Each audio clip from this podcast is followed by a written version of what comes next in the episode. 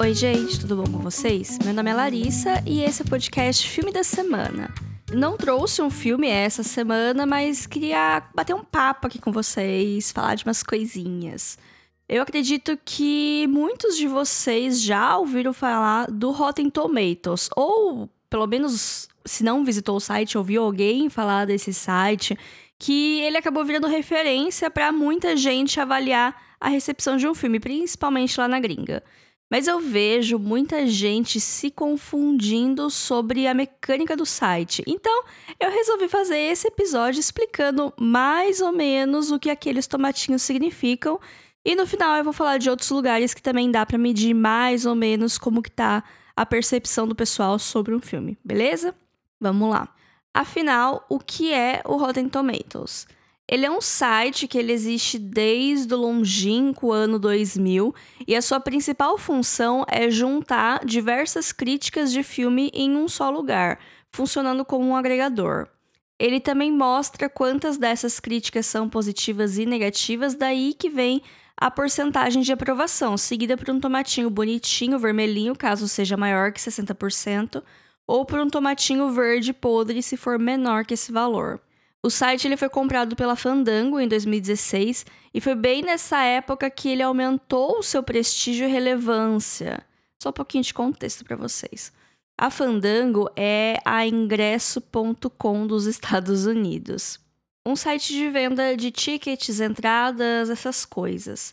E adivinha quem é dono do Fandango? A NBC Universal. E a Warner também tem uma porção dessa empresa. Olha só que coisa, né? Mas então, quando o Fandango comprou o Rotten Tomatoes, ele começou a exibir as métricas do site para vender ingresso e isso acabou tornando o site mais popular, apesar que ele já era bem conhecido dentro do nicho cinéfilo, isso meio que criou um monstro. Tem vários artigos de opinião na internet afora falando como o Rotten Tomatoes influencia a venda de ingressos e acaba criando tendências à parte, mas eu não vou entrar nesse tópico hoje.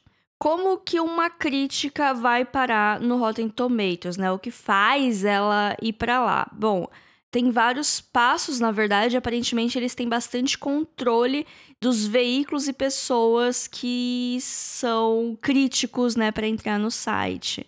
Mas em resumo, né, são críticos com longas carreiras ou veículos de imprensa com credibilidade onde a crítica pode ter sido escrita pelo crítico da casa, né? Alguns jornais e revistas têm essa pessoa, ou pode ter sido pelo staff, pode ter sido para o jornalista que estava lá para preencher essa missão. O site em si não julga nenhum filme, ele só junta as críticas que são feitas por profissionais e tabula se as críticas são positivas ou negativas. Daí sai a porcentagem de aprovação, mas é aí que a galera se perde. Um filme com 97% de aprovação não significa que é um filme nota 9.7. Um filme excelente, quase perfeito. Significa que quase todas as críticas são favoráveis, que é um filme provavelmente fácil de agradar, não muito divisivo ou polêmico. Mas pode ser um filme nota 6. Não é porque você gostou de algo que você precisa amar. E não é porque você dá uma nota, entre aspas, baixa que o filme é necessariamente ruim ou que você não gostou dele. O próprio Rotten, ele tem a média das notas, mas é um numerinho bem menor que muita gente acaba nem vendo. Outra coisa interessante para prestar atenção é a quantidade de críticas que aquele filme tem. Quanto mais críticas, mais material para você tirar uma média e fazer um cálculo mais preciso, por assim dizer. Filmes atuais dos últimos 10, 15 anos têm bastante crítica, agora os mais antigos não têm tantos assim, o que deixa o site um pouco menos preciso, né, para julgar essas obras. O Rotten Tomatoes também tem a parte da audiência que pode escrever críticas, comentários, dar nota e tal. Os dados dessa parte são exibidos ao lado dos dados dos críticos e é interessante reparar em alguns fenômenos, como filmes adorados, entre aspas, pela crítica e odiados pelo público, e vice-versa também. E essa parte da brecha para os chamados review bombing, ou seja, quando pessoas em peso se organizam para dar nota baixa para um filme específico por diversas razões, todas bem bobas e infantis, afinal, esse é um comportamento bobo e infantil, né? Mas tirando isso, é relativamente normal a nota da audiência ser melhor que a da crítica por um motivo simples. O público costuma, ou pelo menos deveria, votar só depois de ver um filme, e é normal as pessoas irem assistir filmes que elas acham que elas vão gostar. Cinema tá caro e o nosso tempo é precioso. Então, é normal as pessoas irem assistir um filme achando que vão gostar, elas vão e gostam e dão uma nota alta na avaliação delas. Agora, a profissão do crítico de cinema é basicamente assistir filme e cobrir lançamento. Eu não vou nem entrar na parte de ter repertório e conhecimento para julgar o valor de uma obra ou qualquer discussão sobre elitismo na arte que isso possa encaminhar. Mas meu ponto é, as distribuidoras elas fazem as cabines de imprensa, então o crítico não tem o gasto com o ingresso e também eles acabam vendo muito mais coisa, principalmente coisas que eles não sabem se vão gostar. Então acaba sendo uma crítica um pouco mais. Ah, você vai ter certeza que vai ter muitas pessoas avaliando esse filme, gostem elas ou não, sabe? Sendo esse filme um filme popular com as pessoas ou não, os críticos vão ver e os críticos vão avaliar. Então é meio que esse o ponto que eu quero chegar aqui. E isso também acaba criando uma outra discussão, dessa vez é uma crítica dos críticos à própria plataforma, porque eles não curtem tanto a simplificação que o Rotten Tomato faz entre gostei e não gostei. Até porque a arte é algo muito subjetivo, é complicado aplicar princípios matemáticos nela. E acontece mesmo quando. Eu vou falar agora no meu lugar de crítica. Às vezes a gente não gosta tanto de um filme, mas você não vai fazer uma crítica macetando o filme. Tenta encontrar pontos positivos. Às vezes no texto parece uma coisa mais neutra para gostei, e na verdade você não gostou tanto assim. Então, no Rotten Tomatoes, algumas pessoas elas são credenciadas a cadastrar suas próprias críticas e aí ela coloca se gostou ou se não gostou. Agora tem o próprio pessoal do site que eles pegam críticas dos portais que eles acompanham, né?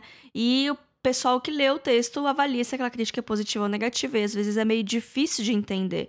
Isso que, assim, eu tô dando voto de confiança que são pessoas que fazem isso. Imagina quando for robôs, a gente não tá longe disso, né? Então, a crítica é meio que isso. Às vezes, você pode usar palavras gentis para não falar tão bem, assim, de uma coisa, né? Mas é justamente essa simplicidade que acaba fazendo ele cair no gosto do povo, por assim dizer. A facilidade de encontrar informações é algo útil. Mas é justamente essa simplificação que acaba fazendo as pessoas confundirem as coisas, né? Confundir taxa de recepção positiva com nota, né? Então, para finalizar essa parte, para relembrar, um filme com 100% de aprovação não significa que é um filme nota 10. Significa que todo mundo que viu, né, desses críticos gostaram do filme. Mas você pode gostar de algo e achar que é tipo, ah, bacaninha. Entendeu?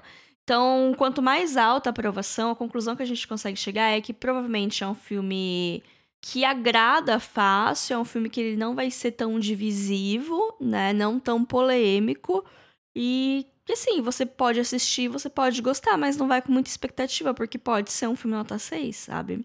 Ao mesmo tempo que uma nota baixa não significa que um filme é ruim, né? Uma porcentagem baixa de aprovação não significa que é uma obra ruim, mas significa que talvez ela seja divisiva, polêmica, diferentona, acontece também.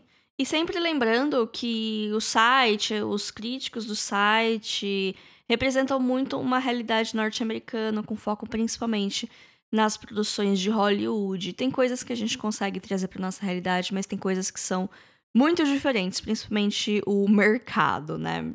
O Rotten Tomatoes é uma ferramenta útil se a gente souber interpretar ela. E tem aquilo que eu sempre digo também: o melhor é sempre você assistir o filme e formar a sua própria opinião. Mas considerando diversos fatores, como o preço de ingresso de cinema, por exemplo, é no mínimo útil ter uma noção do que as outras pessoas acharam daquele filme. Ponderar se vale a pena gastar dinheiro ou se compensa esperar chegar no streaming. Eu falei que ia comentar sobre outros lugares que dá para ter noção da recepção de um filme, né? Tem o Metacritic, que também é um site agregador de crítica, só que lá é feito uma média, então aparece a nota mesmo para os usuários, fica bem mais fácil de entender. Além de filmes e séries, lá também tem álbuns de música e jogos. Porém, ele é ainda mais restrito que o Rotten Tomatoes, tem bem menos críticas, logo uma amostragem reduzida. Também tem o IMDB, que é excelente para qualquer tipo de informação sobre qualquer filme, ver elenco, equipe técnica, vários detalhes. É a fonte primária para muitos criadores de conteúdo. Eu gosto muito do site. Mas o sistema de notas dele é um pouco bagunçado. Por mais que seja necessário estar logado para avaliar um filme, é bem terra de ninguém e também é muito alvo de review bombing.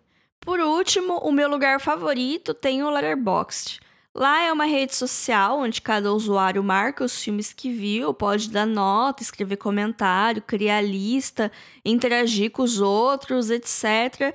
E é aberto para todo mundo. Porém, é um nichinho cinéfilo, então ele não acaba sendo alvo da galera que quer detonar um filme.